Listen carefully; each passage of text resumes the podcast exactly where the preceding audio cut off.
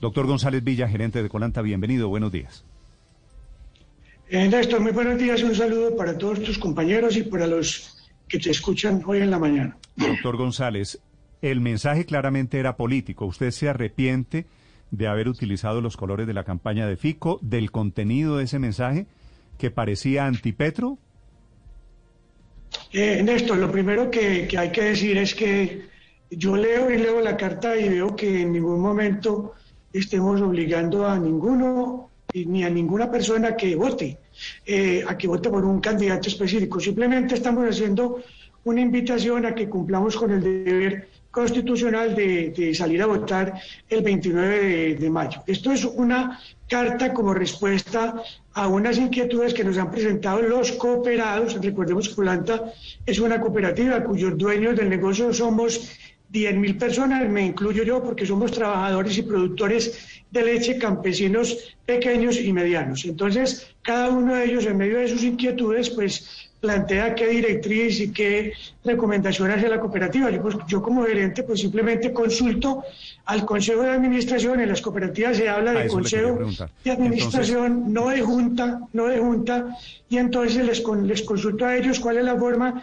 de dar una respuesta a esas inquietudes y, y tomo la decisión, porque esto es una decisión de la gerencia, la hice como, como gerente de la cooperativa, no es una carta que haya hecho a nombre personal. Eh, utilice obviamente los canales que tenemos dentro de la cooperativa, porque son los que habitualmente utilizamos para comunicarnos con los dueños del mismo. Sí, doctor González, la primera pregunta era esa. ¿Usted tiene la autorización de su junta, de su consejo de administración, para enviar este mensaje de carácter político?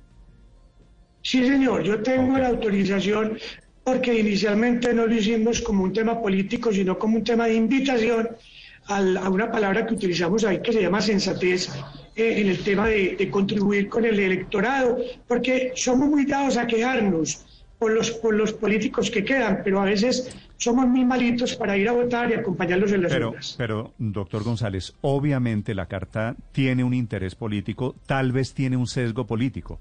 El sesgo es antipetro, profico. Si veo los colores de Fico, ¿cómo no? No, para, para, para nada en esto. Yo creo que los colores no son apropiables. Yo creo que cada uno puede utilizarlo. Yo hice la carta, inclusive se la mostré ayer a los periodistas que me acompañaron aquí en la cooperativa, donde tengo el borrador eh, con mis correcciones y simplemente se lo paso al Departamento de Comunicaciones para que haga una diagramación y ellos incluyen unos colores, obviamente, pues son colores generales, no apropiables para nadie. E, el ejemplo es, por ejemplo, cuando dicen que el gerente de Colanta es eh, es hincha de un equipo verde. Pues verde hay un equipo en Bogotá, hay uno en Cali y hay uno en Medellín. Obviamente, pues eso se presta para interpretaciones. Aquí pasa lo mismo. Hay unos colores, pues sí, pero el texto de la carta como tal es el que tiene un mensaje solamente para invitar a cumplir con un deber constitucional. Señor González, pero más allá de los colores, también eh, abajo, en la parte inferior de la carta, hay una, hay una frase que dice Colombia, un país en orden y con oportunidades, que es uno de esos lemas, además supremamente claro, de la campaña de eh, Federico Gutiérrez. Buenos días para ti. Eh, sí, la respuesta es muy clara. Yo en la carta esbocé los puntos que yo veo que los candidatos tienen y manejan en común. Y hice una serie de puntos y señalé cuatro, que son los que a nosotros como cooperativa nos interesan, que es el respeto a la propiedad privada, libertad de empresa e iniciativa privada. Todos hablan de ellos protección y preservación del medio ambiente. Somos una cooperativa donde nuestra actividad la desarrollamos en fincas, en municipios, en veredas que tienen cuencas de agua cercanas, nacimientos de agua, páramos como el caso de Belmira, el páramo de Santa Inés, eh, recursos que obviamente tenemos que cuidar. Desarrollo agropecuario rural, somos una cooperativa. Creo que es la más grande cooperativa agropecuaria que hay en Colombia en este momento. Infraestructura para conectar el país. Ojalá ustedes pudieran ir al norte antioqueño y miraran a donde entramos nosotros en nuestros carros cisterna, carros de 10.000 litros a recoger la leche y no hay vías. Esos cuatro puntos encierran más o menos el tema que yo quería proyectar en la carta. señor González, pero yo no me estoy refiriendo a, a las frases que usted ha puesto y que acaba de escribir, sino al final de la carta, en la parte inferior a mano izquierda, dice Colombia, un país en orden y con oportunidades. Es una de las frases, eh, los lemas de la campaña de Federico Gutiérrez. puede ser una coincidencia o porque verdaderamente nos gusta. Yo, yo digo, ¿quién no quiere seguridad, orden y oportunidades en el país? Es que todos tenemos derecho a vivir bien, a vivir cómodos y a vivir tranquilos. Pero, señor González, a ver, tengamos una conversación sincera. ¿Usted no, estaba, ¿Usted no estaba pensando en la campaña de Fico Gutiérrez cuando envió esta carta a sus trabajadores? No, señor, no, señor. Yo creo que la carta no se, se equivocan quienes creen que es una carta contra Gustavo no, Néstor, Néstor, yo no sé si se equivocan, yo respeto a la gente. Yo lo que digo es que todo el mundo tiene el derecho a interpretar la carta como quiera. O sea, cada uno le puede dar una interpretación como quiera. el tema de la carta no es un tema de invitar a alguien en particular a que vote por un candidato X, Y o Z.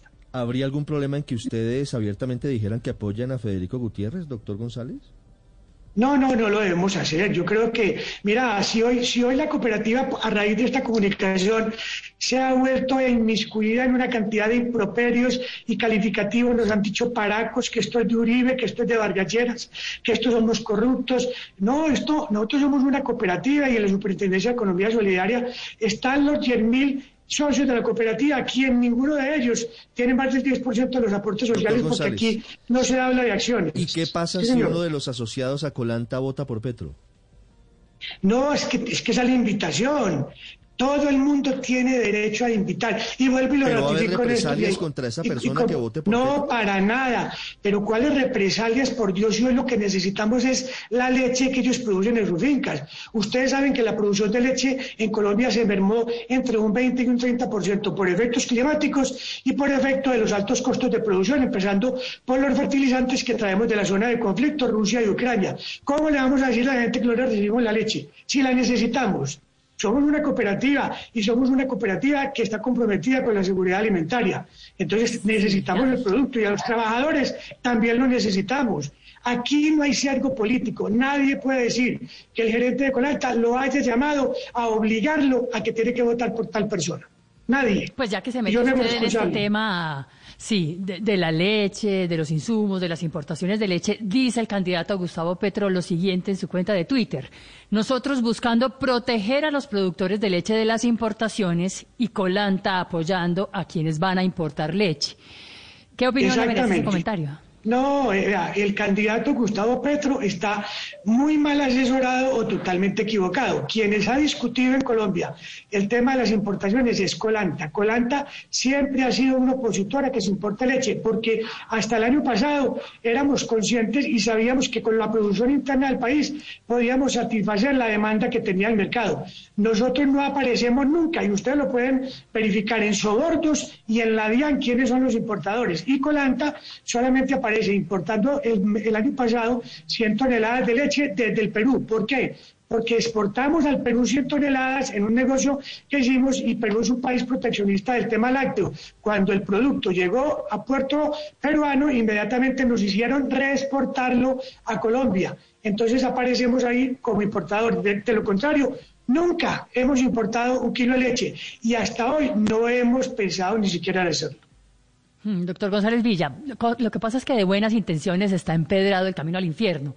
¿Han medido ustedes ya el riesgo reputacional para la marca Colanta de todo este escándalo pues en redes y que nació de su carta a los proveedores y empleados de Colanta? Sí, señora, lo que pasa es que nosotros tenemos una empresa comprometida con el agro colombiano y unos productos de, excelente calidad. Entonces no creemos que eso vaya a tener un efecto mediático frente a la compra del consumidor. El efecto puede estar en el precio, porque los precios han subido mucho debido a que nosotros hemos tenido que incrementar la materia prima. Leche en un 55%, dado que el año pasado el promedio de compra era 1.350 pesos por litro y hoy la estamos comprando en 2.100 pesos promedio por litro. Debido a que no hay leche, la poca leche que hay en el mercado tiene mucha demanda de parte de los demás operadores y procesadores y nosotros obviamente para tener la misma tenemos que ir a, a, comprarla más cara. Ese puede ser el tema que de pronto tengamos complicaciones en el mercado. Por lo demás, creemos que somos una empresa totalmente responsable y que la gente va a entender de que la carta sí la leen y la vuelven y la leen, no va a tener ningún tinte invitando a, ningún, a votar por ningún candidato. Señor González, una pregunta final. Si su interés es la leche, ¿por qué uno de los puntos que usted menciona en la carta es el tema de pensiones?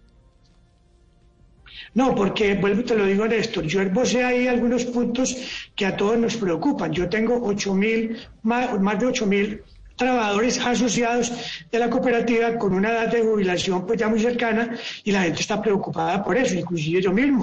Yo llevo 40 años en la cooperativa y me preocupo también por si algún día voy a tener pensión. Entonces yo creo que los candidatos han venido hablando de unas reformas. Néstor, es imposible que un candidato... Perdóneme, yo termino. Blanco es perdóneme, yo termino la idea para no perderla. ¿Por qué no, ¿por qué no dice si la carta es contra Petro y punto? No, no, no, es que no es contra Petro. Yo respeto a todos los candidatos, respeto a todos los candidatos, a Rodolfo, a Ingrid, a Luis Pérez cuando estaba, a Sergio Fajardo, a Federico Gutiérrez, a Gustavo Petro. A todos los respetamos. Y aquí hay libertad en Colanta para que cada uno vote por quien quiera, pero que vote. Esa es la invitación.